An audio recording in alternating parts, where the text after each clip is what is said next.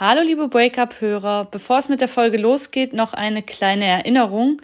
Ihr könnt diesen Podcast unterstützen, indem ihr zum Beispiel auf iTunes eine Bewertung schreibt. Ihr könnt mich auch über Patreon unterstützen. Das ist patreon.com slash Charlotte Teile. Da findet ihr auch Bonusmaterialien zum Podcast oder einfach über PayPal. Ihr findet alle diese Links in den Show Notes. Und ihr findet den Podcast, wenn ihr das wollt, auch auf Instagram. Da heißt der Schlussmachen Podcast. Und jetzt wünsche ich euch viel Spaß mit der Geschichte von Marie. Macht's gut. Du, ich glaube, das mit uns, das funktioniert nicht mehr so richtig. Ich weiß, dass ich wahrscheinlich nie wieder jemanden finden werde, der so toll ist wie du. Aber ich finde, irgendwie ist es vorbei.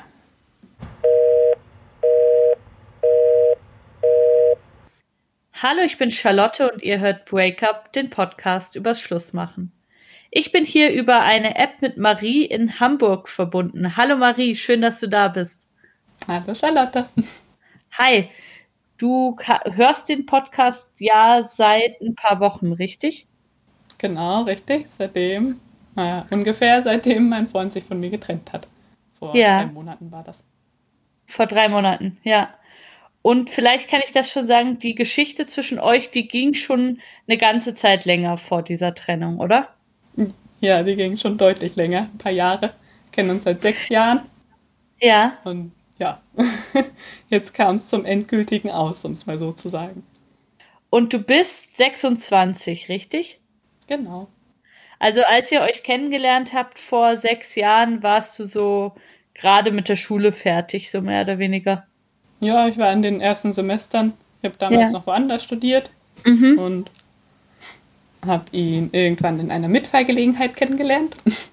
Das ist ja auch ähm, romantisch. Und Ja, das ist immer schön zu erzählen. Ähm, da waren auch seine, sein Bruder war mit dabei und sein Papa und ich war mit dabei und sie sind zusammen zu seiner Mama gefahren und ja, so habe ich die kennengelernt. Alle gleich auf einen Haufen. Also bist mit der ganzen Familie bist du Auto gefahren? Genau, ich habe keine Ahnung, warum ich da dabei war, aber ich war dabei. Und wie war das? Wie war diese erste Autofahrt? also ja, es war eine ganz normale Autofahrt eigentlich nur, aber wir haben uns halt die ganze Zeit ziemlich gut unterhalten und die anderen waren auch irgendwie nicht so dabei in der Konversation und dann haben wir Nummern ausgetauscht und dann hat er sich auch gleich noch gemeldet an dem Tag und dann haben wir Kontakt aufgebaut und das war ziemlich cool. Und was war so der Eindruck? Das ist ja eigentlich eine ziemlich coole Situation, wenn man gleich die ganze Familie kennenlernt. Was war so der Eindruck, den du von der Familie hattest? Was waren das so für Leute? Ich fand, die waren alle ein bisschen kauzig. Tatsächlich habe ich das Wort damals auch benutzt und als ich die Mama dann irgendwann richtig kennengelernt habe, hat sie das auch so selbst von sich gesagt und ihrer Familie. Sie waren ja. alle ein bisschen introvertiert und hatten es nicht so mit Smalltalk, aber dafür ist er halt, also mein Ex-Freund, ziemlich, war sehr gesprächsoffen und das war ganz cool. Also ja. eigentlich hatte ich da auch gar nicht so, gibt ja so Mitfahrgelegenheiten, wo man eigentlich einfach nur drin sitzen will und von A nach B kommen möchte. Und das war auch so eine, aber irgendwie haben wir uns dann doch ziemlich gut unterhalten. Das war cool. Ja. Und er hat sich dann direkt bei dir gemeldet. Also es ging direkt irgendwie los, dass ihr euch beide interessant fandet, oder? Genau, gleich am gleichen Abend noch. Und wie war so der erste Kontakt? Also am Anfang haben wir nur so ein bisschen geschrieben. Das war genau an oder ein paar Tage vor Weihnachten. Und dann haben wir auch telefoniert, was irgendwie ein bisschen verrückt war, weil es war ja eigentlich ein ganz Fremder, aber wir haben uns halt voll gut unterhalten. Das war irgendwie witzig. Und dann hat er nach regen Kontakt sich auf einmal gar nicht mehr gemeldet. Und das fand ich schon ziemlich merkwürdig, weil das ja eigentlich so angefangen hat wie, wer weiß, was das wird. Und es war ganz aufregend und irgendwie cool. Und dann kam irgendwie auf einmal gar nichts mehr. Und dann habe ich schon gemerkt, dass da, dass das irgendwie eine ganz komische Geschichte ist. Und dann habe ich, hat er sich irgendwann doch nochmal gemeldet, nach Silvester. Hat erzählt, dass er ziemlich viele Probleme hatte mit seiner Familie und hat auch sowas mit Drogen angedeutet. Das habe ich damals noch nicht so richtig verstanden. Und ja. Da dachte ich schon, okay, wer weiß, was das hier ist und was das wird, aber irgendwie dachte ich, naja, wenn halt nochmal was kommt, dann ist das schön und wenn nicht, dann ist halt schade, aber. Also du warst jetzt nicht übermäßig verliebt, aber du fandest ihn schon interessant und hast auch gedacht, ähm, ja, wenn er sich meldet und wenn das passt mit dem Kontakt, dann bin ich schon weiter interessiert, oder? Ja, ich glaube, ich war schon ein bisschen verknallt, aber ja, dadurch, dass das halt dann gleich so irgendwie so einen Dämpfer bekommen hat, dachte ich dann, ja, ich brauche mich da jetzt vielleicht auch nicht extrem reinsteigern, weil vielleicht war es das ja auch einfach. Und was hat dir gut gefallen an ihm?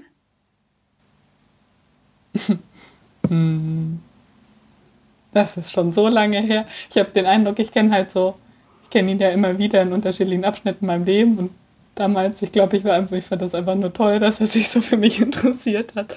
Ja. Irgendwie war er war halt ziemlich locker und ziemlich interessant, halt, was er so erzählt hat. War ziemlich aufgeschlossen, das mochte ich. Hm. Und irgendwie auch so ein bisschen durch dieses Hin- und Her-Geschreibe, das war damals noch, da hatte ich, oder ich hatte schon WhatsApp, aber ähm, wir haben immer so SMS geschrieben über so kostenlose Internetanbieter, weil wir beide nicht gemerkt haben, dass wir WhatsApp haben. Das heißt, diese ganze Kommunikation hat irgendwie halt auch Spaß gemacht. Ja, ich erinnere mich noch an diese kostenlosen SMS-Sachen. Das war immer so ein bisschen mysteriös, wenn man da nicht genau wusste, von wem die Nachricht ist und genau, so, oder? Genau. Ja. Und dann habe ich mich jedes Mal wieder gefreut. Das war cool. Ja. Und wie ging es dann weiter? Dann waren wir nach Silvester halt beide wieder zu Hause. Er hat so eine Stunde weg gewohnt von dem Ja. Ort, wo ich gewohnt habe. Und dann habe ich, irgendwann habe ich mich getraut und wollte ihn anrufen und fragen, ob er auf eine WG-Party von uns kommt. Aber dann habe ich ihn angerufen, mich nicht getraut zu fragen. Und das war alles ein bisschen, naja, ging so ein bisschen hin und her. Und letztendlich ist er aber vorbeigekommen. Das hat mich voll gefreut. Und hat quasi auf einen, auf einen Schwung äh, meine Freundin kennengelernt und meine WG und war sofort drin und alle waren so wie, was hat sie denn hier für einen dabei? Dieser Fremde, wo kommt der denn her? Und diese ganze Geschichte mit der Mitvergelegenheit war halt irgendwie auch ziemlich cool. Und ja, dann haben wir uns irgendwie ein paar Mal getroffen und das ist schon so ziemlich auf Beziehung hinausgelaufen, aber es hatte irgendwie immer wieder, habe ich gemerkt, dass da viele Probleme bei ihm sind und ja, irgendwie war ich schnell ziemlich mit dabei, aber gleichzeitig habe ich versucht, Distanz zu wahren. Das war ein bisschen so ein Hin und Her quasi so. Lohnt sich das jetzt oder nicht? Und ja. Ja, verstehe.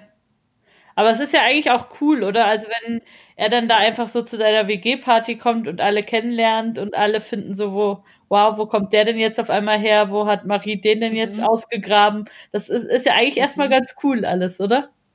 Mhm. Hat sich auch, ja, war eine schöne Geschichte so. Kon- Ja. Das war cool. Und wenn du sagst, du hast schon so Probleme gemerkt, so ein bisschen, was, was waren das denn für Probleme? Also ich fand es irgendwie für mich krass, so nicht, was in seinem Leben passiert ist, sondern dass er eigentlich mega den Kontakt gesucht hat, aber dann immer wieder auf einmal drei, vier Tage sich gar nicht gemeldet hat. Und das kenne ich so nicht oder das kannte ich so nicht. Und das fand ich ein bisschen komisch. Und das fiel mir irgendwie schwer, das einzuschätzen. Und ähm, ich wusste, dass er, mh, dass er auf so einer Schule war, wo man sein Abi nachmachen kann für Leute, die Drogenprobleme haben. Okay. Und demzufolge wusste ich halt auch, dass das bei ihm ein Thema ist. Und ja, das hat irgendwie schon so ein, also ich habe da gar keine Erfahrung mit und weiß das oder wusste das damals alles gar nicht, was das so bedeuten kann. Ja. Und das war schon so, na, wer weiß, was das hier alles so ist und was der für Päckchen mit sich trägt. Und Hat, hat dir das Sorgen gemacht oder hat dir das Angst gemacht mit den Drogen oder war das für dich einfach irgendwie fremd, aber wenn es halt zu ihm gehört, dann ist es so? tatsächlich war es ziemlich irreal für mich, weil ich da keinen Zugang zu hatte und wir haben uns auch nicht wirklich drüber unterhalten. Also wir haben sehr viel miteinander geredet und so, das war alles ziemlich offen, aber das habe ich immer so ausgeklammert und er von sich aus irgendwie auch. Ja. Ich glaube, es war ihm, also er hat das irgendwann mal so gesagt, das fand ich krass. Als wir uns verabschiedet haben am Bahnhof, meinte er, dass er meine Welt so schön findet und dass er sich gar nicht vorstellen kann, äh, mir quasi seine zu zeigen. Weil wenn ich die kennenlernen würde, dann hätte ich ein ganz anderes Bild von ihm und das habe ich damals gar nicht verstanden, was er damit meint. Aber jetzt so, wo ich so ein bisschen weiß, wie das alles abläuft und was da alles so dazugehört zu so einer Drogenvergangenheit bei ihm in seinem Fall, kann ich sehr gut nachvollziehen, weil das, ich hatte halt so ein richtiges sonniges Studentenleben und Ja. ja, er hatte schon, ja, es war, er hatte viel, womit er kämpfen musste, sage ich mal so. Ja. Und du hast jetzt vorhin gesagt, es ist so auf Beziehung rausgelaufen, aber so richtig zusammen wart ihr dann nicht, oder doch? Ja, das, äh, das, das fällt mir tatsächlich heute noch schwer, das so richtig einzuschätzen. Also für mich war es eine Beziehung, es hat sich so angefühlt und es, er hat auch gesagt, dass er sich in mich verliebt hat und ich habe ihm das auch gesagt damals und ähm, er hat auch das Wort Freundin in den Mund genommen und das hat sich alles so angefühlt, aber irgendwann ähm, wieder nach so einem, also es ging alles so vielleicht drei, vier Monate, wenn überhaupt. Ähm, irgendwann hat er sich wieder eine Woche gar nicht gemeldet und das fand ich ganz komisch, weil wir ausgemacht haben, dass wir uns treffen. Und dann bin ich einfach auf der Rückreise nach Ostern bei ihm vorbeigefahren, ohne Ankündigung und dachte, naja, wenn er sich nicht meldet, irgendwie wird er schon da sein, vielleicht habe ich ja Glück. und ähm, das hat ihn ziemlich schockiert und dann war auch gleich ziemlich klar, dass, also es war glasklar, dass er das so nicht weiterführen will. Und er hat mir gesagt, dass er eine andere kennengelernt hat und sich in die verliebt hat und dass das seine Seelenverwandte sei. Und das war für mich ein ziemlicher Schock, weil ich damit überhaupt nicht gerechnet hätte. Und damit habe ich dann auch in Frage gestellt, ob das überhaupt für ihn irgendwie was bedeutet hat oder nicht, wenn man einfach so nach einer Woche sowas sagt. Das fand ich ziemlich krass. Ja, das ist auch krass. Hast du ihm das geglaubt? Mhm. Also, oder hast du gedacht, er erfindet jetzt gerade eine Seelenverwandte, weil er sich überfordert fühlt? Es fiel mir ganz schwer, das einzuschätzen. Also ich, ich nee, ich habe es ihm irgendwie geglaubt. Also er hat das so, das klang nicht nach einer Ausrede oder irgendwie, sondern so wie, ja, es gibt da halt jetzt einen und mit der möchte ich zusammen sein und nicht mit dir. Und dann dachte ich, ja, dann fahre ich jetzt. Und das hat, ja, war ziemlich traurig. Es war so richtig Vorzeige-Liebeskummermäßig, würde ich behaupten. Ja, krass. Und ja. du warst dann da wieder bei ihm zu Hause, wo auch seine Familie und so war. Nee, der hatte in einer anderen Stadt gewohnt ohne die Familie, aber. Okay, ja. ja. Bin dann halt einfach wieder zurückgefahren. Die eine Stunde Zug in meine WG und die hat mich aufgefangen, Gott sei Dank, aber das war dann irgendwie ziemlich hart für mich. Ja, das klingt ja auch. so völlig aus dem Nichts kam. Ja. Also eben, du hattest ja das Gefühl eben, dass ihr seid eigentlich frisch verliebt und das ist alles gut. Und dann denkst mhm. du ein bisschen, er meldet sich nicht, wahrscheinlich geht es ihm schlecht. Und dann ist ja erstmal diese, mhm. dieser Impuls zu sagen, ja gut, dann fahre ich jetzt dahin. Der zeigt ja auch, dass du dir, dass du dir deiner Sache total sicher warst. Also dass du vielleicht gedacht hast, okay, vielleicht geht es ihm schlecht, aber dass du so dachtest, du kannst auf jeden Fall da einfach hinfahren und ihr seid auf jeden Fall zusammen eigentlich, oder? Ja, also ich wusste schon, dass man, also ich bin vorher nie einfach ohne Ankündigung ähm, zu ihm gefahren, aber also ich wusste schon, dass das irgendwie eine Aktion ist so, aber ich hätte jetzt nicht erwartet, dass er einfach so sagt, tschüss. Das war, ja. Und dann bist du zu deiner WG nach Hause in dein Studentenleben, was dann gerade ein bisschen weniger sonnig war und hast versucht, drüber hinwegzukommen. Oder wie war das dann? Genau, genau. Hm, ich habe, äh, ich hatte dann ein Auslandssemester vor mir und habe versucht, mich darauf vorzubereiten und habe mich auch ziemlich drauf gefreut und bin das dann so angegangen. Also, ja, habe halt so vor mich hingelebt und versucht, das irgendwie. Ich glaube, ich habe versucht, das für mich runterzuspielen, was es eigentlich für mich bedeutet hat. Weil, also im Nachhinein würde ich sagen, dass ich schon von Anfang an eine sehr angenehme Verbindung zu ihm hatte. Und dann habe ich mir quasi eingeredet, dass es die halt nicht gab. Weil ja. er mir das ja so dargestellt hat wie Tschüss. ja. Ja, klar. Also es ist dir dann auch nicht so wahnsinnig gut gelungen, das auszublenden nee. und zu sagen, jetzt freue ich mich einfach auf mein Erasmus-Semester und so. Nee, ich habe es probiert, aber ja.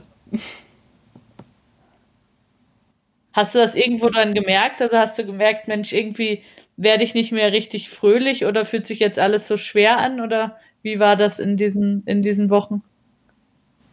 Also in den ersten Wochen war es echt so, dass es halt überhaupt nicht geklappt hat mit dem Ablenken, mit zu sagen, ja, ich weiß jetzt nicht mehr genau, aber halt vielleicht so zwei Monate oder so. Und dann ging es aber schon besser und dann stand der Auslandsaufenthalt wirklich vor der Tür und dann hatte ich da noch ein paar Probleme mit der Organisation auf den letzten Drücker und dann habe ich mich quasi nicht ablenken müssen, sondern ich wurde abgelenkt und dann war ich im Ausland und das war total cool.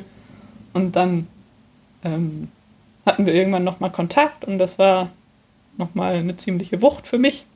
Ja. Nur so die Tatsache, dass dieser Mensch einfach weiterhin existiert hat. Und äh, ja, aber irgendwie habe ich dann schon so ein bisschen meinen Frieden damit geschlossen, wie okay, das hat halt nicht gepasst und gut. Also du hast jetzt gerade gesagt, du hast vielleicht gedacht, dass diese Verbindung gar nicht so da war oder hast du einfach gedacht, der ist irgendwie ein Arsch und den brauche ich nicht oder was hast du dir, wie hast du das für dich geordnet in der Zeit? Ich habe ihn mir tatsächlich als Arschloch zurechtgelegt, ja. Weil, ja. Ja. Halt so von der einen zur nächsten, das war. Das, das macht man nicht. Das macht man auch nicht mit mir. Ja. Ja. Ja, ist ja keine nette Aktion, absolut nicht. Ja. Nee. Hast du ihm das mal gesagt? Also, wenn ihr dann nochmal Kontakt hattet, hast du ihm das da gesagt oder wie war der Kontakt dann? Mhm, der Kontakt war tatsächlich, dass er, also ich weiß nicht mehr, wer sich zuerst gemeldet hat, das habe ich gerade nicht mehr auf dem Schirm, aber dass er ähm, schon so gemeint hat, ja, dass er jetzt erst oder dann erst realisiert hat, als ich im Ausland war, was da eigentlich passiert ist und dass es blöd von ihm war und dass es ihm leid tut und ja, okay. er meinte, er hätte eine ziemlich lange Rückkopplungszeit und ja, da dachte ich, ja, das stimmt. Ja. Offensichtlich. Ja. Aber du warst dann also auch so weit, dass du gesagt hast, ja, jetzt gehe ich weiter und jetzt ähm, ist das für mich okay und mein Leben wird auch, wird auch ohne ihn gut sein, oder? Genau, richtig. Ja. ja. Und wie ging es dann weiter? Dann bin ich aus dem Auslandssemester zurückgekommen. Dann war es quasi naja, so anderthalb Jahre, ein Jahr später, nachdem wir uns kennengelernt haben. Mhm. Ja. Und dann sind wir irgendwie wieder, sind wir wieder in Kontakt gekommen. Ähm, er hatte da damals, also was ich wusste zu dem Zeitpunkt war, dass er eine Italienreise plant mit dem Rad und wollte irgendwie ganz viel entdecken und mal rauskommen. Und das fand ich halt ziemlich cool, weil ich ja auch dieses Auslandssemester hinter mir hatte und wusste, dass das halt auch tatsächlich ziemlich cool ist, ähm, mal so was ganz Neues zu machen. Und ähm, dann meinte er, dass er auf dem Weg dahin nach Italien ja bei mir vorbeikommen könnte und dass wir uns einfach nochmal sehen. Da dachte ich schon, aha, naja, wer weiß, was das ist. Und war schon so ein bisschen aufgeregt und dachte aber, das ist okay, warum nicht? ähm, da wird jetzt auch nichts laufen oder so. Und dann hat er das spontan aber wieder abgesagt. Wo ich wieder so war wie, ah, okay, da haben wir wieder die Unzuverlässigkeit. Gut, dann halt nicht. Dann hat sich aber doch entwickelt oder doch ergeben. Und er war dann letztendlich so eine Woche oder so bei mir. Und das war halt, als wären wir irgendwie so ein, so ein altes Pärchen. Ähm, was mich ziemlich überrascht hat, aber es hat sich gut angefühlt und wir sind dann auch so auseinandergegangen, ja, das war schön, eine coole Zeit. Mm. Dann hatten wir auch weiterhin Kontakt und haben immer wieder telefoniert und das war ganz cool. Bis ich spontan oder wir zusammen spontan entschlossen haben, dass ich ihn in Florenz besuche. Das war schon lange mein Traum, mal nach Florenz zu fahren und er war da in der Nähe und dann haben wir uns in Florenz getroffen und hatten da eine coole Woche zusammen. Ja. Und haben dann auch, es ging wieder von ihm aus, ähm, ähm, drüber geredet, wie das so weitergeht. Und er meinte, er würde mich gerne weiterhin sehen oder besuchen an den Wochenenden oder mal gucken, wie wir das machen. Und das fand ich irgendwie überraschend, dass er das so sagt, aber es hat mich total gefreut, weil ich halt wieder dachte, ich versuche, äh, mich irgendwie ein bisschen zurückzuhalten, was die Gefühle angeht, aber ich war halt wieder voll drin. Ja. Dadurch, dass er das halt so positiv rübergebracht hat, dachte ich, ja gut, dann machen wir das. Das klingt doch gut. Ja. Dann bin ich wieder zurückgeflogen und ein paar Tage später hat er angerufen und gemeint, er kann das nicht mit dieser Fernbeziehung oder überhaupt. Und es passiert wieder ganz viel bei ihm und er muss erstmal sein Leben auf die Reihe kriegen. Und das kam für mich wieder wie aus dem Nichts. Und dann haben wir wieder den Kontakt abgebrochen und ich war wieder in dieser Liebeskummerphase. Ja. Wie ein Jahr davor. Und das war irgendwie ganz komisch, weil ja, ich habe mich quasi nochmal auf diese Person eingelassen und das war's. Aber hattest du in der Zeit Freunde, die gesagt haben, boah, Marie, nach dem, was der geboten hat, kann der doch jetzt nicht einfach mal spontan, nachdem er es schon mal abgesagt hat und überhaupt ähm, bei dir vorbeikommen? Und also gab es Leute, die gesagt haben, boah, mach das nicht? Ja, kam nicht so gut an. Also eine Freundin von mir hatte damals auch sowas ähnliches durchgemacht mit ihrem Ex-Freund, der dann auf einmal wieder auf der Bildfläche aufgetaucht ist und sie meinte, mach das einfach nicht. Das bringt ja. Ärger, oder nicht Ärger, aber das ist halt so emotional anstrengend und ja, mach das nicht. Und meine WG damals kannte ihn ja halt auch schon und die waren auch so wie, aha, der kommt jetzt also wieder, naja, gut, wollen wir mal schauen, was das bringt. Und das war schon wahrscheinlich nett ausgedrückt. Hm. Es war nicht so leicht, also es war gar nicht leicht für mich, das vor anderen zu rechtfertigen, aber irgendwie habe ich das äh, ignoriert, würde ich behaupten. Was hättest du dir denn von Freunden gewünscht? Also was hättest du dir gewünscht von deiner besten Freundin, was, was sie dir da sagt? Also das klingt ja jetzt nicht so, als hätte man dir sagen können, hey, lass es sein, weil du wolltest es einfach machen und dann muss man das auch machen. Da kann dann auch niemand abhalten.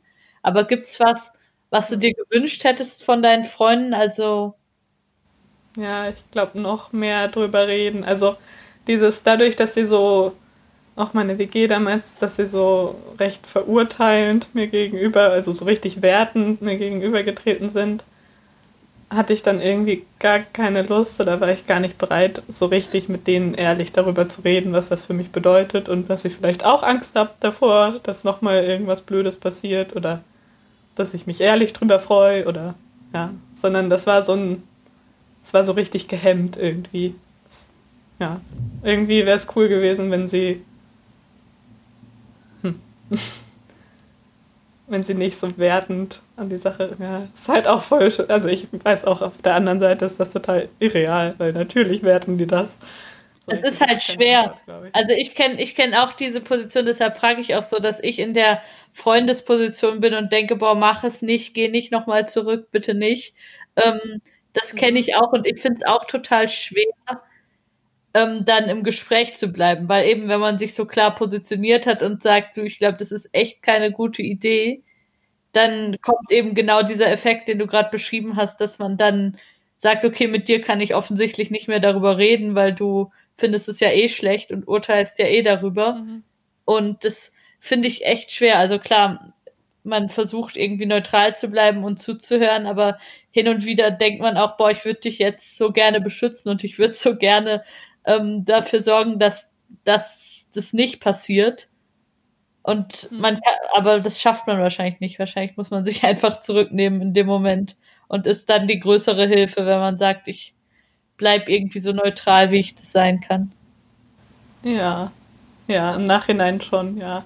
Es war dann halt auch dadurch, dass das ja dann wieder so komisch geendet hat, war es auch ganz komisch für mich, auf meine Freunde zuzugehen und diesen diesen Trost quasi irgendwie anzunehmen oder ein Stück weit auch einzufordern, weil ich schon dachte, okay, was, was, was wollt ihr mir jetzt sagen? Also ich habe nicht damit gerechnet, dass so ein, ich habe es dir doch gesagt, kommt, aber es war halt schon so ein, ja, klasse, okay.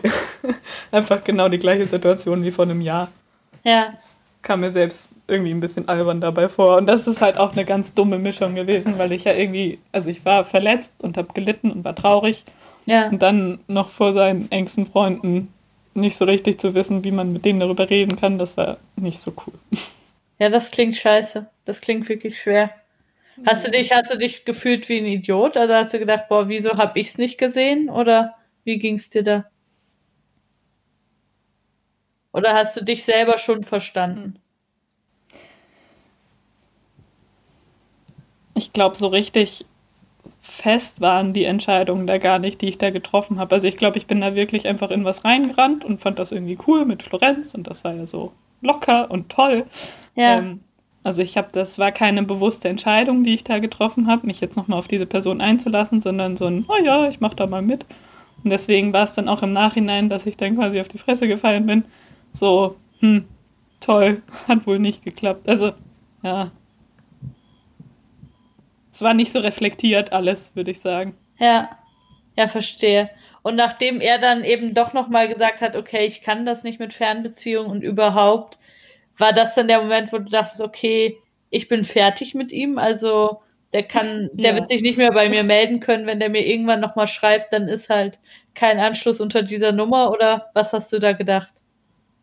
Ja, also ich, ich hätte, also naja, ähm, ich wollte eigentlich schon, dass man da so ein bisschen rausgeht, dass es irgendwie ausgesprochen ist und nicht nur so ein Telefonat, wo man weint und das war's. Dann hat man nie wieder Kontakt zu den Menschen. Das mag ich eigentlich nicht. Aber ich habe auch gemerkt, dass ich nicht wusste, worüber ich da jetzt mit ihm reden soll, weil das war so eine klare, so eine klare Position, die er da eingenommen hat. Und ja. Ja, ich habe auch gemerkt, dass es jetzt dass es mir auch nicht gut tut, da irgendwie noch mehr von ihm zu hören oder in sich rechtfertigen zu lassen oder so. Das hätte mir auch alles gar nicht geholfen. Ja. Also es war dann schon so wie, okay, wir haben jetzt keinen Kontakt und Punkt. Aber wer weiß, ob wir da vielleicht irgendwann nochmal drüber reden können. Okay, also du hättest eigentlich immer noch gerne irgendeine Form von Kontakt mit ihm gehabt. Also dass du gedacht hast, okay, wir werden wahrscheinlich kein Paar mehr werden, aber eigentlich mag ich genau. ihn als Mensch irgendwie trotzdem ganz gern. Genau, vielleicht nicht auch, vielleicht nicht in der ersten Phase, aber ich hätte mir gewünscht, dass wir später irgendwie dem, ja, halt nochmal die Chance haben, darüber zu reden, was das war, zumal es ja auch schon zweimal passiert ist und das wollte ich irgendwie auch nicht so auf mir sitzen lassen. Ja, klar. Wie war das denn? Gab es für dich in der Zeit, gab es für dich auch jemand anderen oder dass du eben während dem Erasmus-Jahr oder irgendwie jemand kennengelernt hast, wo du dachtest, ah, der interessiert mich jetzt eigentlich gerade mehr oder gab es das nicht? Mm. Also ich hatte schon was mit Typen, aber das war jetzt nicht so, dass ich in die verliebt war oder irgendwas. Ähm, ja. Ähm, das war am Anfang auch Ablenkung so ja, explizit von mir initiiert. Ähm, ja. Und dann aber irgendwann fand ich das halt cool und das, das war irgendwie genau richtig. Und dann gab es schon auch irgendwann einen Typen, mit dem ich mir, wo das auch so auf eine Beziehung hinausgelaufen ist, aber dann haben wir beide gemerkt, dass das nicht passt. Aber dadurch, dass es den gab, ist ja auch dieser klassische Überbrückungs Überbrückungsboy, ähm, habe ich auch gemerkt, okay, ich kann mir auch, ich kann das mir auch mit anderen vorstellen und das, ich muss jetzt nicht immer wieder zu dem zurückkehren oder irgendwas, sondern ich habe mich so richtig losgelöst. Das war abgeschlossen für mich und in Ordnung. Ja. Und du warst jetzt wieder zurück. Diese Sache hatte sich erledigt, nachdem ihr telefoniert habt. Er war noch in Italien und du hast dich jetzt wieder mhm. auf dein Studium konzentriert und auf dein normales Leben in Deutschland, oder wie war das? Genau habe ich irgendwann den Bachelor fertig gemacht, bin in eine andere Stadt gezogen, meinen Master angefangen und hatte lange Zeit auch gar keine Lust auf irgendwas, irgendwas mit Typen oder geschweige denn eine äh, feste Beziehung. Und das war aber auch so okay für mich. Also irgendwie war das so, war da ziemlich mit mir im Reinen quasi. Ja. Ähm, und irgendwann war ich äh, wieder in besagter Stadt, wo ich meinen Bachelor gemacht habe und ähm, am Bahnhof, am Hauptbahnhof und habe so auf das andere Gleis geschaut und dachte, das ist er. Krass. Und dann ist mein Zug auch schon abgefahren und dann habe ich ihm geschrieben, nach drei Jahren oder so, ja, nach drei Jahren war es, ob er das war und das wäre ja total verrückt und hat mich irgendwie gefreut. Also ich war auch wieder aufgeregt, aber es war halt irgendwie eine total verrückte Aktion und er meinte, nö, das war er nicht und er ist da überhaupt nicht mehr. Auch nie mehr seitdem gewesen. Ähm, und dann dachte ich, oh, na gut. Toll. Jetzt habe ich diesen Kontakt wieder angeleiert. Auf einfach, ja, ohne dass irgendwas passiert ist. Und dann haben wir ein bisschen geschrieben, auch immer ziemlich lange Nachrichten und haben so erzählt, was so passiert ist. Ähm, das war auffühlend, aber hat sich gut angefühlt. Also es war halt auch nur über Facebook, jetzt nichts krasses. Ja. Und dann hat er sich wieder einfach nicht mehr gemeldet und da dachte ich wieder, okay, na gut, toll. So mitten im Gespräch einfach aufgehört und das ging dann so ein paar Monate so hin und her. Ja. Mm. Aber es war auch wieder so eine Art der Kommunikation, wo man sich denkt, naja, ob das jetzt so sein muss, aber ich habe halt trotzdem immer wieder geantwortet. Ja. Ja. Ja, das ist also, finde ich, eine unglaubliche Asi-Kommunikation, muss ich sagen. Ja, ja. Also, ja. man kann es vielleicht noch verstehen, wenn man irgendwie jung ist und völlig neben sich steht oder so, aber so grundsätzlich ist es ja unglaublich respektlos, wenn man einfach mal beschließt, Ja. so jetzt, oder was heißt beschließt, aber wenn man einfach mal zwei Wochen findet es jetzt nicht wichtig, darauf zu antworten und so, das ist, ist ja wirklich nicht nett. Ja, wobei ich halt im Nachhinein erfahren habe, dass er in der Zeit mit seiner damaligen Freundin, also Ex-Freundin, ähm, auseinandergezogen ist und das alles ziemlich krass war für ihn und eine krasse Zeit und ja, das hat das dann nochmal in ein anderes Licht gerückt, aber trotzdem finde ich, ist eine Facebook-Nachricht drin von wegen, sorry, hier ist gerade viel los. ähm, mir ist gerade nicht so danach, Smalltalk über Facebook zu betreiben. Aber hat er mir nicht gegeben.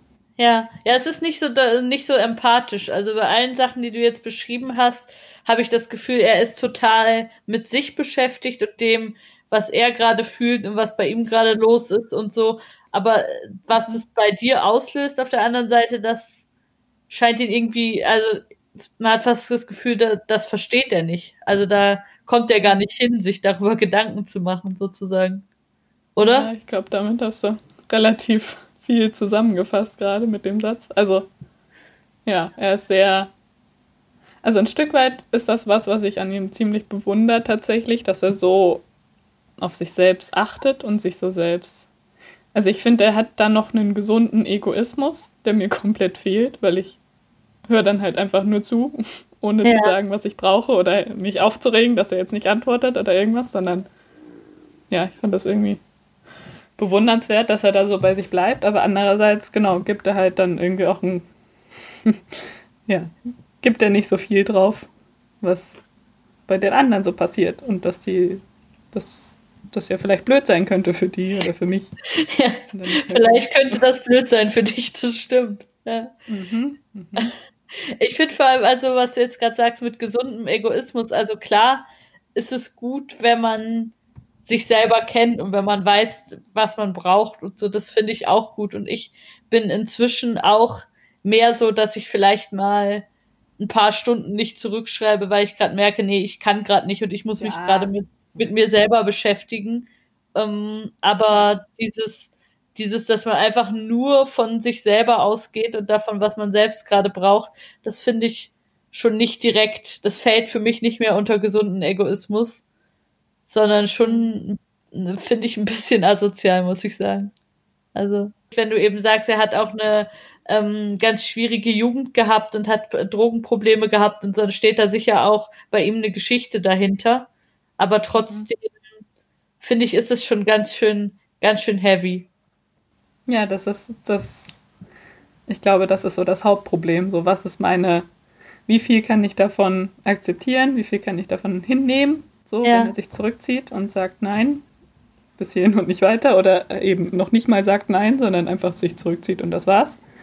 Ähm, also es ist so, dass er auch ähm, immer wieder depressive Phasen hatte und das ja, hat halt auch über dem allen so ein bisschen geschwebt, so wo ist da jetzt meine Rolle, was kann ich einfordern, was ist jetzt Krankheit, was ist Droge, was ist Egoismus, ähm, was ist vielleicht auch genau richtig, wenn er sich zurückzieht und das jetzt nicht kann.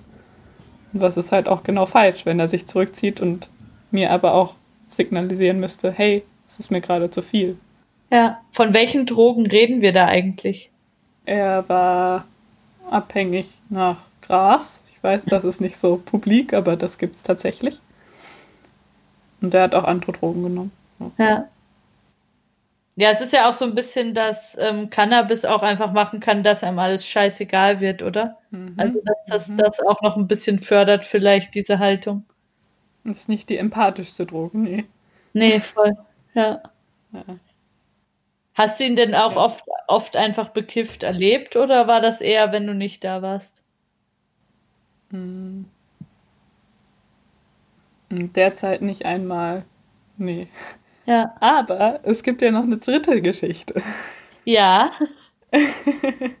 ähm, alle guten Dinge sind drei. Ähm, nämlich hat sich dann nach diesen drei Jahren und diesen Facebook-Chats so entwickelt, dass er irgendwann vorgeschlagen hat, dass wir uns ja wieder treffen könnten. Und ähm, tatsächlich weiß ich gar nicht mehr, was da so dahinter stand. Das war einfach nur die Idee, ja, wir können uns ja nochmal treffen. Weil wir wieder in zwei anderen Städten gewohnt haben, die aber wieder nicht allzu weit voneinander entfernt waren. Und dann dachte ich, ja, dann machen wir das. Und haben es ausgemacht und er hat wieder äh, kurz vorher abgesagt und er hatte auch seine Gründe und so. An sich hat irgendwie was verpeilt mit den Terminen, aber es hat schon wieder so angefangen. Ich sage ziemlich oft das Wort wieder, merke ich. Ähm, ja, okay, na gut.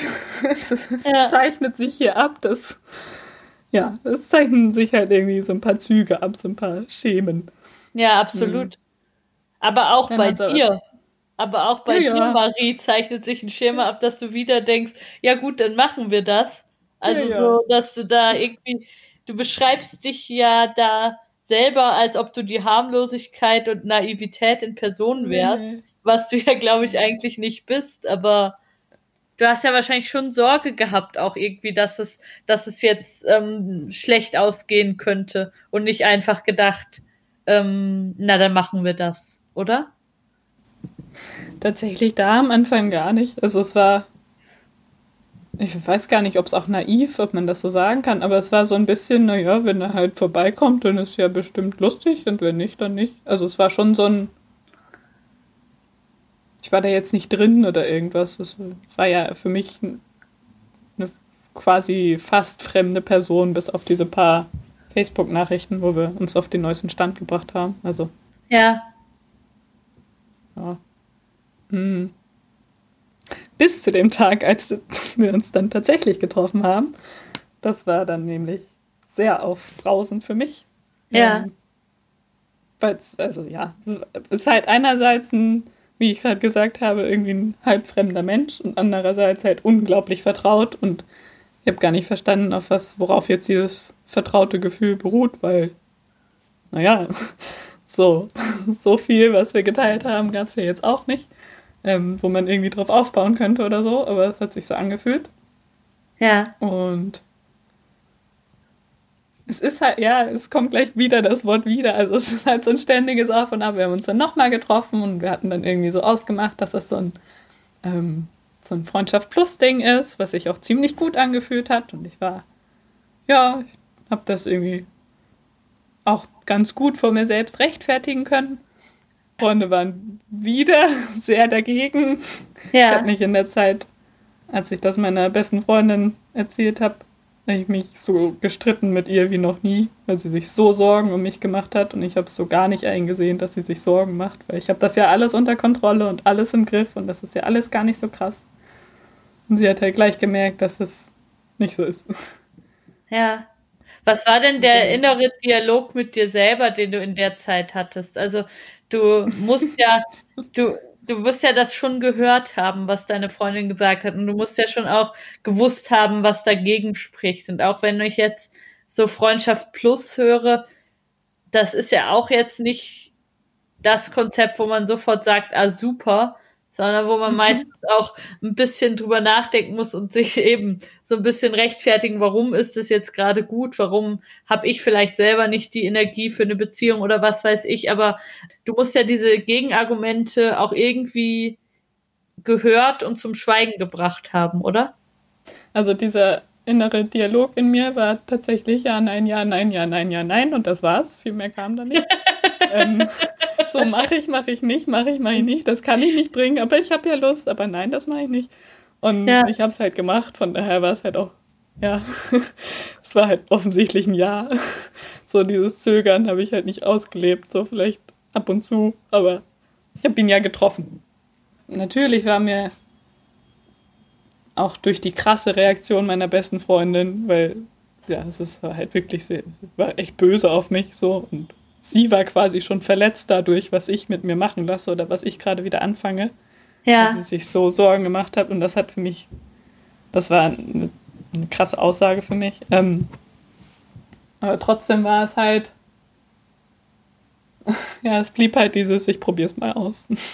Was, was war denn so toll an ihm? Also war, hast du dich irgendwie, habt ihr euch so gut verstanden? War der Sex so gut? Was war so super? Also, der Sex war unglaublich gut, ja. Ja. Das ja. klingt ein bisschen so, also, genau. Ja. und ich habe natürlich gemerkt, dass das, mh, hm, dass es halt jetzt nichts, nichts ist, worauf ich mich verlassen kann. Also, so, es könnte halt ständig irgendwas passieren und dann ist er halt einfach weg. So. Und ja, aber ich dachte, naja, bisher läuft es halt gut, also warum soll ich das nicht auskosten? Weil wenn der Sex so grandios ist, dann kann man das ja mitnehmen, so nach dem Motto. Ja. Und wie lange lief das dann so in diesem Freundschaft Plus Ding? Nicht lange, nicht lange, natürlich nicht. Ähm, weil er dann von heute auf morgen eine kennengelernt hat, die er total toll fand und damit hatte sich das dann mit mir erledigt. Okay. Ähm, genau. Und Boah, langsam, langsam halte ich die Geschichte auch fast nicht mehr aus. ja, also ja. Das, ähm, das war für mich halt wieder so ein Ach, komm schon, also das kann doch nicht dein Ernst sein. Dann hatten wir aber weiterhin Kontakt, halt quasi nur noch dieses, diesen freundschaftlichen von dem Freundschaft Plus Ding. Ja. Und haben auch telefoniert und so und er hat mir von ihr erzählt und ich war schon eifersüchtig, das habe ich nie zugegeben, aber ich war schon eifersüchtig. Ähm, habe aber auch gemerkt, dass das einfach eine Person ist, wenn die so, also wenn er so herumspringt, dass ich das dann aus tiefstem Herzen nicht will.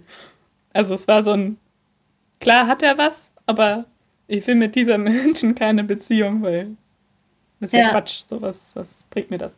Dann habe ich gemerkt, dass er in ein großes Loch gefallen ist, als sie ihm gesagt, also er hat ihr ähm, dieser, dieser, diesem Girl, was er da kennengelernt hat, ähm, irgendwann halt ziemlich schnell viel von sich preisgegeben und auch was er so für Probleme mit sich bringt, mit Depressionen etc. Und dann hat sie daraufhin den Kontakt zu ihm abgebrochen ja. Und dann ist er in ein ziemliches Loch gerutscht und das ging halt wieder so ein paar Wochen, Monate und da habe ich ganz wenig von ihm gehört.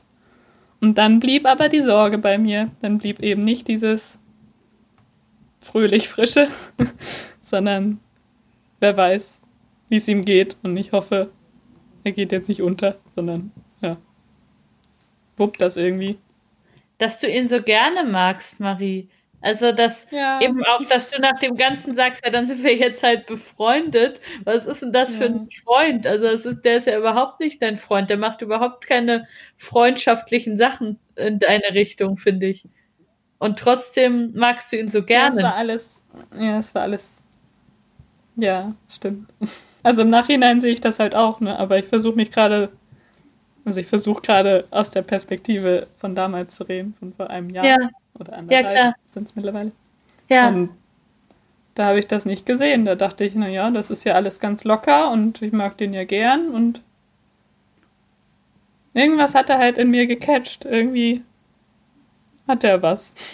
Sonst wäre ich ja nicht da gewesen. Oder ja, sicher. Voll. Kopf bei ihm geblieben. Und er hat halt auch, also ich habe auch so jedes Zeichen, was ich dann von ihm bekommen habe, so aufgefasst wie, okay, es geht ihm halt schlecht, aber er findet mich jetzt nicht bescheuert oder irgendwas. Also er hat mich dann gefragt, ganz spontan, ob wir zusammen in den Urlaub fahren, auch mal wieder, zusammen mit Freunden von ihm. Und dann habe ich die kennengelernt. Und das war halt auch so völlig aus dem Nichts. Und das war auch wieder so eine Geschichte, die ich nicht gerne meinen Freunden erzählt habe, aber ich habe es halt gemacht. Und das war dann aber als Wendepunkt auch so der Start von was in Richtung ehrliche Beziehung. Ja. Und der Start in, ich mache jetzt nicht nur Dinge, also klar war das so ein spontanes Ding aus dem Bauch raus, aber ich überlege jetzt auch mal, was das eigentlich für ein Mensch ist und ich lerne den jetzt entweder richtig kennen und sag ihm, was ich will und was ich doof finde und was ich brauche und was ich mag und wer ich bin. Oder ich lasse es halt. Ja. Und ja, dann ging es in eine Richtung, in der wir das hingekriegt haben und in der wir eine ziemlich ehrliche und aufrichtige und vertraute Beziehung aufgebaut haben. Krass. Damit hätte ich ja, jetzt ja. gerade nicht mehr gerechnet. Also, auf ja, also es war auch dadurch, dass ich das ja vor mir selbst so rechtfertigen musste, waren meine Ansprüche an mich auch sehr hoch, dass ich wirklich dahinter stehen will und das so richtig, ja, entweder ich bin halt voll dabei oder ich lasse es. Und auch das so mein besagter besten Freundin oder den anderen Leuten um mich rum und auch meine Eltern waren ziemlich geschockt, als ich wieder von ihm berichtet habe. Ja. Und da ich so nach und nach mit der Zeit halt da mit allen Menschen, die mir wirklich wichtig sind, so in einem Maßen darüber reden konnte, dass sie verstanden haben, was ich da eigentlich mache und wie sehr, wie wichtig mir dieser Mensch ist und was ich, was wir da gerade irgendwie wieder aufbauen oder wirklich aufbauen. Weil ich finde, das war eine ehrliche, richtige Beziehung im Vergleich zu den ersten beiden äh, Phasen. Ja. Dadurch, dass das so geklappt hat mit allen, ja, hatte das halt irgendwie noch viel mehr Bestand. War das in dieser Zeit, die du richtige und ehrliche Beziehung nennst, war das da auch so, dass er für dich da war und dass ihr wirklich euch umeinander gekümmert haben und dass er, wenn er gesagt hat, er ist um acht da, dann war er um acht da und so, oder war das nicht so? Hm, genau, das ist das Riesenproblem, was ich jetzt, woran ich jetzt noch knabber. So, ja. inwieweit war das ein Geben und Nehmen oder nicht viel mehr geben von meiner Seite aus. Also in, als unsere Beziehung, als wir noch zusammen waren, stand ich voll dahinter, dass es ein Geben und Nehmen ist und dass ich auf jeden Fall mehr gebe als er, aber dass es okay ist so. Das ist, der hat ganz viel, also wir haben zusammen ziemlich viel durchgemacht, aber eigentlich hat er das durchgemacht und ich war dabei. Er hat eine Therapie angefangen, seine Ausbildung abgebrochen, Kontakt zu seinem Bruder abgebrochen, aufgehört zu trinken, aufgehört zu rauchen, aufgehört Drogen zu nehmen. Also er hat ganz, ganz viele Sachen in seinem Leben geordnet und in eine richtige Richtung geschubst, wenn man das so sagen kann. Ja. Und halt dadurch, dass ich, oder unter anderem auch dadurch, dass ich ihm so eine Stütze war und das hat uns halt sehr krass zusammengeschweißt. Das glaube ich, ja. Deswegen ist das bis heute, bis jetzt ähm, schwierig für mich, sozusagen, wie weit war das ein Geben und Nehmen, weil also es, es, es geht halt überhaupt nicht. Ich hatte einfach keine so krassen Probleme, dass er mir das irgendwie genauso zurückgeben konnte oder irgendwas. Das ist äh, unmöglich. Nee, es heißt ja nicht, dass, dass er das Gleiche für dich machen muss. Es heißt einfach, dass er, dass er auch für dich da war. Also jeder von uns hat ja irgendwie Themen, wo er Unterstützung braucht und Sachen, die er sich wünscht. Und ich glaube, das das ist ja die Frage. Also nicht, dass mhm. nur weil er jetzt irgendwie aus einem krassen Loch rauskommt und du halt nicht, das, halt, das ist ja schon klar, aber trotzdem war meine Frage einfach, war er für dich da in der Zeit? Hattest du das Gefühl, ja. du kannst dich auf ihn verlassen? das ist wieder das schwierige Wort, weil diese Verlässlichkeit, also ich habe ähm, gemerkt, dass halt diese Depression und diese Sucht, dass das gemacht hat, dass ich mich eben nicht auf ihn verlassen konnte. Ja. Das war mein Gefühl und das war Tatsache. Und jetzt im Nachhinein mit ein bisschen Abstand stelle ich natürlich auch das charakterlich in Frage. Ich weiß es nicht, ob er, ob ich mich nicht als ihn, auf ihn als Person verlassen konnte oder. Woran hast du das gemerkt? Mm. Mm. Also im Nachhinein beziehungsweise nach der Beziehung, ähm, gab's, hatte ich einen Arzttermin, vor dem ich ziemlich Angst hatte. Und das habe ich ihm gesagt und haben uns auch, nachdem er Schluss gemacht hat, nochmal gesehen, zum Sachen ja. übergeben und so. Und da habe ich ihm davon erzählt. Und dann hat er ähm, angeboten, zu dem Termin mitzukommen und auf mich zu warten. Ja. Und mir fällt sowas unglaublich schwer, äh, sowas anzunehmen, weil ich eigentlich immer durch alles alleine durch will, aber ich habe halt gemerkt, dass ich da richtig Angst vor habe. Und dann habe ich das angenommen und hat das mir sehr glaubwürdig vermittelt, wie das ist okay und er ist dabei und er unterstützt mich da und das kriegen wir hin. Ja. Und er hat in der Nacht vorher abgesagt und ich war alleine bei diesem Arzttermin und da habe ich gemerkt, dass ich mir nicht vorstellen kann, dass irgendjemand von meinen Freunden oder irgendjemand, den ich sonst darum beten würde, bei sowas mitzukommen, dass der absagen würde und der hat es halt gemacht. Und das war nochmal so ein, so ein abschließendes, so ein Schlag ins Gesicht. Wie, nein, ich kann mich nicht auf diesen Menschen verlassen und es ist nicht nur, ja, es geht halt nicht. So, er ist unzuverlässig. Mir gegenüber. Und das war sehr symbolisch. Das ist richtig schlimm. Das ja. ist wirklich, das ist wirklich nicht schön. Ja, ich glaube so im Nachhinein. Ich war halt mehr für ihn da als für mich. Ich kann es gar nicht anders verallgemeinern. Und ich bin froh, dass das für mich okay war, weil ich fände es furchtbar, wenn ich das jetzt bereuen würde. Ja. Aber es ist jetzt auch gut. So, es reicht jetzt auch. also Ja. so, Also jetzt nochmal schnell, damit ich das richtig verstehe. Ihr wart ungefähr ein Jahr lang, würdest du sagen, wart ihr richtig zusammen? Ähm, habt euch auch irgendwie häufig gesehen und habt irgendwie gemeinsame Freunde, Familie und alles Mögliche und du hast tatsächlich auch gemerkt sozusagen, womit er kämpft. Er hat versucht, damit irgendwie klarzukommen. Er hat versucht, sich zu verändern, soweit er das kann. Und du hast, wenn du sozusagen mit Freunden und Familien darüber gesprochen hast, das Gefühl gehabt, nee, das stimmt, das ist eine gute Beziehung und mir geht's da gut drin. genau, richtig. So richtig, ja, so richtig tief überzeugt. Und wann war so der Moment, wo du dachtest, vielleicht ist es noch nicht, doch nicht so gut für mich? War das dieser Arzttermin oder was war das? Ja, ich glaube, dieser Arzttermin, also der hat viel in mir zerrüttelt. So richtig. Ja, so richtig. Da war ich richtig menschlich von ihm enttäuscht, würde ich so sagen, weil das war ausgesprochen, dass das eine krasse Sache für mich ist und er wusste das und er hätte das nicht anbieten müssen und er hat es mehrmals angeboten mitzukommen und das fand ich so stark, so eine schöne Geste, dass er mich quasi auch nach einer Trennung so wertschätzt und dass ich ihm so wichtig bin, dass er da mitkommt und das auf sich nimmt. Und dann hat er abgesagt. Und danach war es für mich auch eine glasklare Entscheidung zu sagen, okay, das mit dem Kontakt lassen wir jetzt einfach. Aber jetzt hast du ja was übersprungen. Also ihr wart schon getrennt, als diese Sache mit dem Arzttermin war. Genau, genau, das habe ich eben nicht so gesagt. Also er hat, ähm, ja, hat vor drei Monaten Schluss gemacht und dann zwei Wochen später hatte ich diesen Arzttermin Ja. und ähm, ja, das war halt so für mich, also ich habe nicht in der Beziehung gedacht, das ist ungleich, das will ich nicht mehr, sondern ich habe, nachdem er Schluss gemacht hat, gemerkt, das ist einfach nicht gut. Ja. Und wie hat der Schluss gemacht? Also warum? Er hat ja, er hat ja eine ziemlich gute Situation gehabt, so wie das klingt. Also du hast, also das klingt für mich so, als ob du sein, sein Leben so gut du konntest geordnet hast.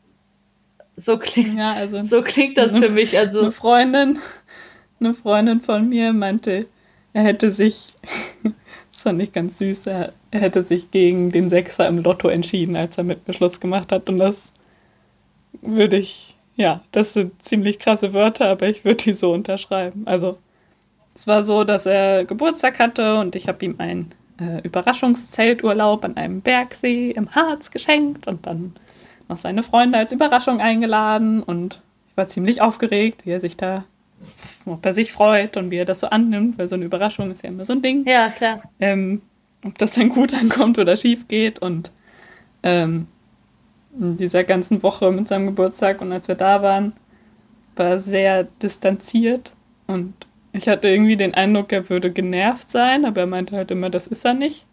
Aber er war so ganz in sich gekehrt und da ich das halt ab und zu schon immer wieder kannte, ähm, dass er halt so Phasen hat, in denen er sich ganz zurückzieht, dachte ich, vielleicht ist es so eine. Und habe das halt so ja, habe halt mittlerweile über die, dieses Jahr hinweg gelernt, nicht alles komplett an mich ranzulassen und mich da sofort reinzuwerfen und habe das dann halt so abgespeichert wie, na gut, okay, hm. dann sind wir jetzt hier wohl im Urlaub und machen das irgendwie. Also ich habe schon gemerkt, dass ihm das nicht so richtig gefällt. Also- Und dann sind wir wieder zurück und noch, noch eine Nacht bei ihm geschlafen und dann bin ich wieder zu mir nach Hause. Dann haben wir über den Tag hinweg auch ein paar Mal telefoniert und ich hatte morgens das große Thema angesprochen, wie wir das denn nun machen, ob ich nach meiner Masterarbeit in seine Stadt ziehe oder nicht. Und es gab so ein paar WG-Castings bei uns und es wurde quasi ernst, dass wir darüber reden, weil ich hätte das sehr gerne gemacht und das habe ich ihm gesagt. Und in diesem Gespräch hat er schon so ein bisschen abgewunken, wie müssen wir da jetzt drüber reden und du fährst doch gleich und naja, hm. Und dann dachte ich, na gut, dann nehmen wir uns halt Zeit für dieses Gespräch, machen das jetzt nicht hier, sondern heute Abend am Telefon. Und dann hat er abends angerufen und irgendwann ist die Stimmung gekippt. Und das hat sich für mich so angefühlt, wie jetzt gleich geht alles den Bach runter, bevor er Okay. überhaupt was gesagt hat. Und dann ging alles den Bach runter. Und und meinte, er hätte nicht mehr so Gefühle für mich wie davor und die Tatsache, dass ich jetzt das nochmal so richtig auf den Tisch bringe mit in die gleiche Stadt ziehen, für ihn quasi, hätte ihm das so gezeigt, wie, nee, das kann er nicht, das will er nicht mehr. Und das hat mir so ziemlich den Boden unter den Füßen weggerissen. Das glaube ich. Ja. Ich weiß gar nicht so richtig, was ich sagen soll. Ja, ja, das war hart. Das war ziemlich hart. Und ja, halt nach zwei Wochen oder so hatte ich diesen Termin und wir hatten halt nochmal Kontakt wegen dem, und wir haben uns nochmal gesehen wegen der Sachen und dann, ja, war das irgendwie das quasi das Ende der Geschichte. Wir hatten jetzt neulich nochmal Kontakt. Ja. Weil ich natürlich ein paar Sachen vergessen habe. Klassiker. Und weil ich gesagt habe, ich melde mich nochmal, wenn ich die Masterarbeit abgegeben habe und habe mich auch gut darauf vorbereitet und dachte, ich mache mir das alles so, dass ich gebe Acht auf mich und versuche wieder ganz reflektiert an die Sache ranzugehen und ähm, versuche irgendwie, sobald ich irgendwie verletzt bin, das Ganze in eine andere Richtung zu lenken. Und also ich habe irgendwie versucht, so ganz viel vorzubereiten, habe mir meine Wärmflasche gemacht und was nicht alles. Und dann haben wir auch geredet und das war ganz gut. Nochmal besprochen, wie wir das machen mit den restlichen Sachen. Und dann meinte er, wie aus dem Nichts, dass er eine neue Freundin hat. Und mit diesem Kommentar ist die Distanz sehr groß. Und jetzt bin ich mir hundertprozentig sicher, dass die Geschichte dann jetzt ihr Ende hat. Okay. Und das, was dich jetzt noch beschäftigt, was du jetzt gerade auch ähm, schon angedeutet hast, als ich gefragt habe, ob du dich auf ihn verlassen konntest, ist ja so ein bisschen, dass du dich jetzt fragst, ob dieses Jahr, was du eigentlich als gute und echte Beziehung empfunden hast, ob du das im Nachhinein wirklich so ordnen kannst, oder? Ja, also ich lasse es so geordnet. Ja. Ich traue mich quasi nicht daran, das irgendwie, ja, das anzuzweifeln, weil das ist so das, also ich stütze mich da halt so richtig drauf, dass es meine Entscheidung war und da stehe ich dahinter und ich will das nicht bereuen oder so, weil das waren ganz viele Entscheidungen, die ich immer wieder neu getroffen habe und wo ich in denen, mit denen ich mich immer wieder für die Beziehung und für ihn entschieden habe. Und aber die Verlässlichkeit, die wurmt mich noch. Ja, verstehe ich total. Aber das ist vielleicht auch was, also das ist definitiv was, woraus ich einfach lerne. Das ist ja jetzt so das, was mir bleibt, ganz viel daraus zu lernen. für mich und für alles, was so kommt. Und Was lernst du denn? ah, was lerne ich nicht alles? Mehr, ja. Also ich würde noch mal genauso viel geben, aber nicht. Ich will auch noch mehr, mehr kriegen wieder. Ja. Also ich will irgendwie auch, ich will das gar nicht einfordern, sondern ich will wissen, dass der Mensch, mit dem ich vielleicht eine andere neue Beziehung führe, so Dinge halt auch für mich macht und auch so für mich da sein würde. Und das wusste ich bei ihm, dass das nicht geht. Ja. Hm, ja. Das ist keine sehr große Forderung. Das ist eigentlich, Ne? Ich eigentlich was ganz Normales, würde ich sagen. Ja, Ja. Ja. Und wie ist das? Hast du jetzt das Gefühl, du hast so ein ganz hohes, ganz gute Sensorik, dass du denkst, wenn ich nur eine Sache merke, die nicht gut ist, oder wenn jemand auch ähm, sich auch nur ein bisschen zu viel Zeit lässt zum Zurückschreiben, dann bin ich weg? Oder wie siehst du das? Also hast du das Gefühl, ich sehe jetzt alle Warnzeichen, die man sehen kann? Tatsächlich fühle ich mich einfach ultra gewappnet, weil ich den Eindruck habe, da waren so, so, so viele Baustellen Ja, in ganz unterschiedlichen An- Ansätzen. Und die habe ich halt einfach alle gewuppt. Und jetzt, also ja, ich meine, wenn halt nur eine davon ist, dann ist das gar kein Ding. ja. Das ist voll schön. Also ich fühle mich irgendwie ziemlich stark jetzt. Oh Mann. Ja. Ja, das hat natürlich was Starkes. Andererseits eben, wenn du sagst, wenn da nur eine davon ist, du bist ja nicht Sozialarbeiterin in der Beziehung. Also es geht ja nicht darum, dass du Ja. die Probleme von einem anderen Mensch löst, sondern dass das Leben für euch beide miteinander besser ist. Ja, also aber dass ich halt mit dem Problem umgehen kann. Gar nicht, dass ich das löse, sondern wenn jemand ein Problem hat, dann als Partnerin hat man ja irgendwie auch, also man, man, es ist ja nicht egal, so, dass es diese großen Probleme gibt. Ja. Wenn zum Beispiel ein psychisches Problem ist, dann würde ich, ich weiß nicht, würde ich halt anders an die Sache rangehen. Mehr Infos zusammensuchen, weiß nicht, ja.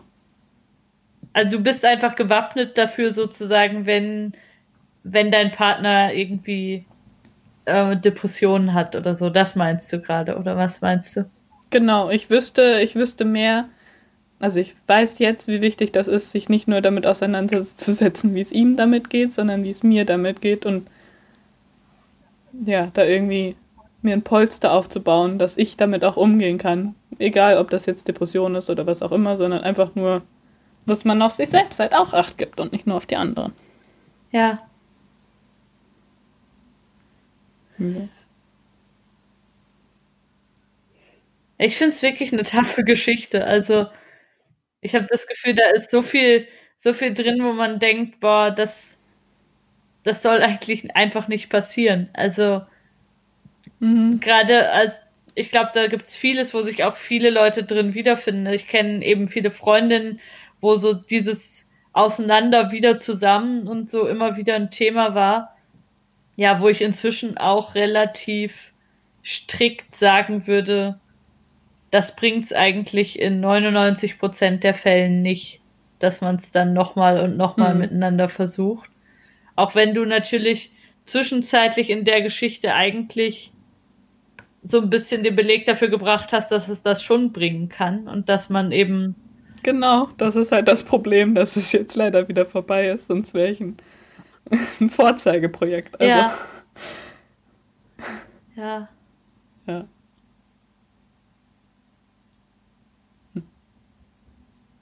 Hat sich dein Bild von dir selber in diesen, in diesen Jahren oder in den letzten zwei Jahren so ein bisschen verändert oder siehst du dich eigentlich selbst noch relativ gleich? Also, weil man fragt sich ja manchmal, warum ist mir das passiert?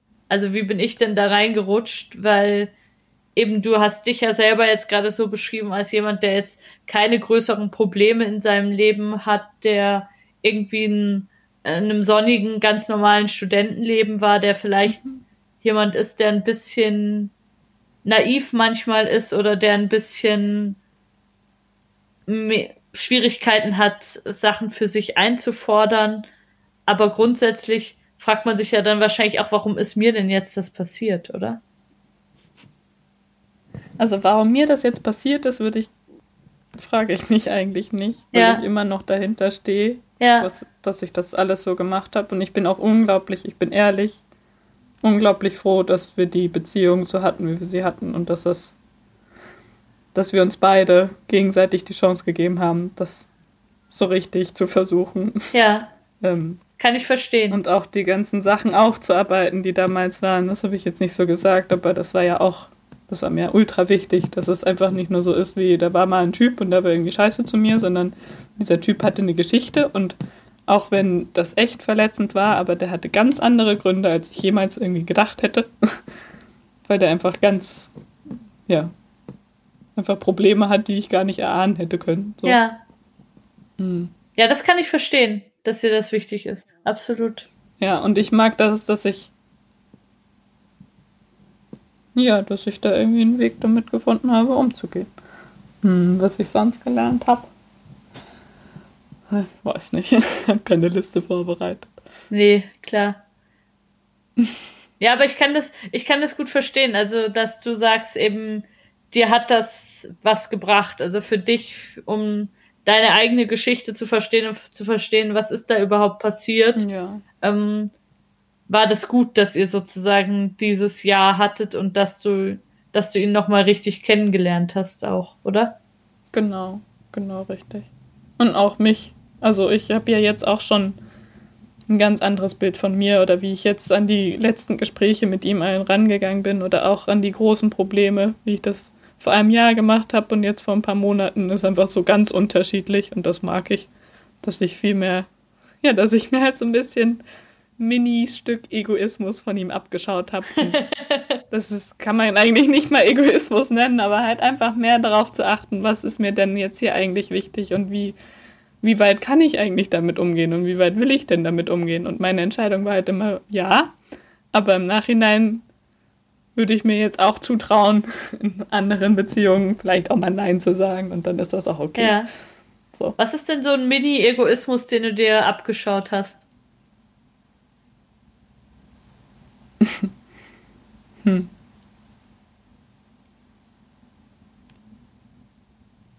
Ich glaube, öfter direkt oder schneller anzusprechen, wenn mich was belastet und das nicht nur mit mir rumzutragen und zu warten, wann die Situation dafür gut ist, sondern so eine Situation einzufordern und so ein Gespräch richtig zu suchen. Und ja, ich glaube, das würde ich. Das ist der Mini-Egoismus. Ja. Ja, kann ich gut verstehen. Kann ich gut verstehen, dass das das ist, was du da rausnimmst, dass du sagst, es geht nicht einfach, dass Dinge vorbei sind oder dass Dinge irgendwie sind und man spricht nicht darüber, mhm sondern dass du dir zumindest eingefordert hast, dass klar ausgesprochen wird, was eigentlich Sache ist. Wann hattest du denn das letzte Mal Kontakt mit ihm? Nach diesem Gespräch, in dem er mir erzählt hat, dass er eine neue Freundin hat noch. Ja. Weil er mir natürlich nicht die Sachen geschickt hat, wie er angekündigt hat. Und dann habe ich ihm nochmal geschrieben und nochmal eine Liste gemacht mit Dingen, die immer noch bei ihm sind und dass es nett wäre, wenn er die demnächst schickt. Ja. Ich denke, ich bin jetzt in der Wutphase, also ja. es wäre dann jetzt auch an der Zeit, dass er sie schickt. Das ist deine Wutphase? Du klingst immer noch wie ein sanfter Mensch. Mhm. naja. ich glaube, das bin ich halt eigentlich auch. Sonst hätte ich das auch alles nicht so gemacht. Aber. Ja. Ich glaube, irgendwann reicht's einfach. Ja, voll. Hast du ihn mal angeschrien oder bist du mal ausgeflippt? Hast du mal irgendwas gemacht, wo du dann gedacht hast, boah, jetzt war ich ja selber ein bisschen drüber? Ich glaube tatsächlich nicht. Ja. Ich habe irgendwie, ich weiß nicht. Nee, dieses, dieses Drama. Ich habe halt so viel Drama in meinem Kopf schon und in meinen Gefühlen, dass ich irgendwie keine Lust habe, dann noch danach drüber nachzudenken, was ich jetzt für eine Drama-Aktion gebracht habe. Das ist mir irgendwie zu anstrengend. Das ist irgendwie so schon anstrengend genug. Dieses ganze, ach, dieses Verletztsein und so. Ja. Ja. Ich glaube halt auch, ich weiß nicht, ja, mir fällt nicht so richtig ein. Es gibt ja auch so manche, die dann Rachegedanken haben oder irgendwas oder auch mal wollen, dass der andere leidet und ich habe einfach den Eindruck, dass ich das halt gar nicht hinkriegen könnte. Also der ist, der ist halt fertig mit der Beziehung so. Der, ist, der kommt bestimmt wieder, er hat ja gemeint, er hat eine lange Rückkopplungszeit. Der kommt bestimmt schon und macht mal was in einem, weiß nicht, paar Monaten oder so, man weiß es nicht. Aber so, es wird halt, ja, es war halt meine Verletzung. Es war halt mein Leben und meine Zukunft, die jetzt gewackelt haben und ich weiß nicht, worauf ich da wütend sein soll. Ja. Also ich wüsste schon was. Aber. Erzähl. nee, ich will dich da gar nicht aufstacheln. Ich glaube, das ist. Ich, ich glaube, so bist du und ich verstehe dich auch. Ich finde auch, dass du total gut und fest und rational klingst, aber ich finde es beeindruckend, mhm. dass du da eben, dass du da so wenig ähm, Wut oder eben Rachegedanken in dir hast. Das finde ich einfach beeindruckend.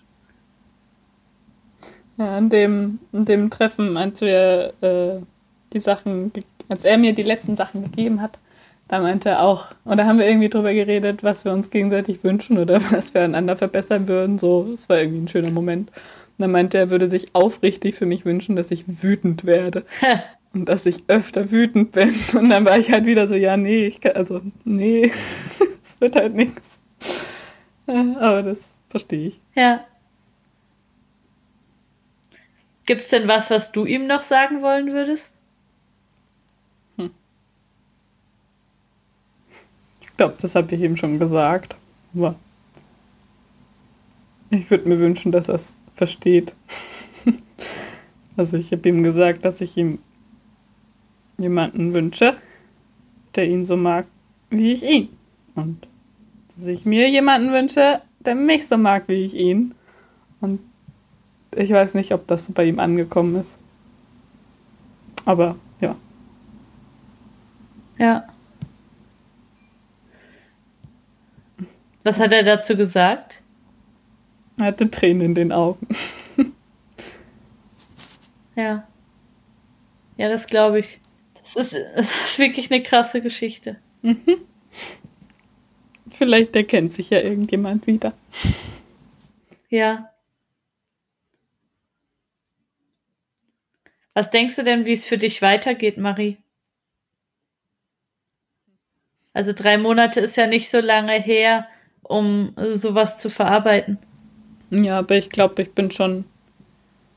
Ich habe mich sehr viel damit auseinandergesetzt und vor allem auf die Frage konzentriert, was ich alles damit rausnehmen konnte, auch wenn ich das jetzt nicht so einfach so abrufen kann, aber es hat ganz viel in mir bewegt und es hat nochmal einen ganz anderen Blick auf die Beziehungen, die wir jetzt hatten, mir gegeben und auch auf das, was vor ein paar Jahren war. Und ich glaube, da kann ich, da kann ich sehr gut drauf aufbauen. Ja. Ja. Du bist jetzt mit dem Studium fertig, oder? Mhm. Jetzt kommt die Jobsuche. Ja. Ist spannend in der Corona-Zeit. Abenteuerlich. Ja. Aber es ist auch eine gute Zeit für einen Ja. Neuanfang für dich, auf jeden Fall. Das stimmt. Und ich bin froh, dass jetzt so Masterarbeit oder nur Trennung hätte mir gereicht. Die Mischung war jetzt schon abenteuerlich, aber jetzt ist es schön, dass das einfach jetzt so hinter mir liegt. Das ist gut. Ja. Und du bist ja ein mega junger Mensch. Also 26 ist ja wirklich Ja. in vielen Sachen ganz am Anfang. Ja. Ja. Das ist auch gut, das stimmt. Also ich würde sagen, schau dir noch ein bisschen mehr Egoismus ab. Okay, das mache ich. Pass, pass auf dich auf. Pass auf dich Okay. auf. Das ist lieb. Mach's gut. Ich danke dir sehr für deine Geschichte und ich freue mich, dass du sie hier mit uns geteilt hast. Sehr gerne. Mach's gut. Mach's gut. Ciao, ciao.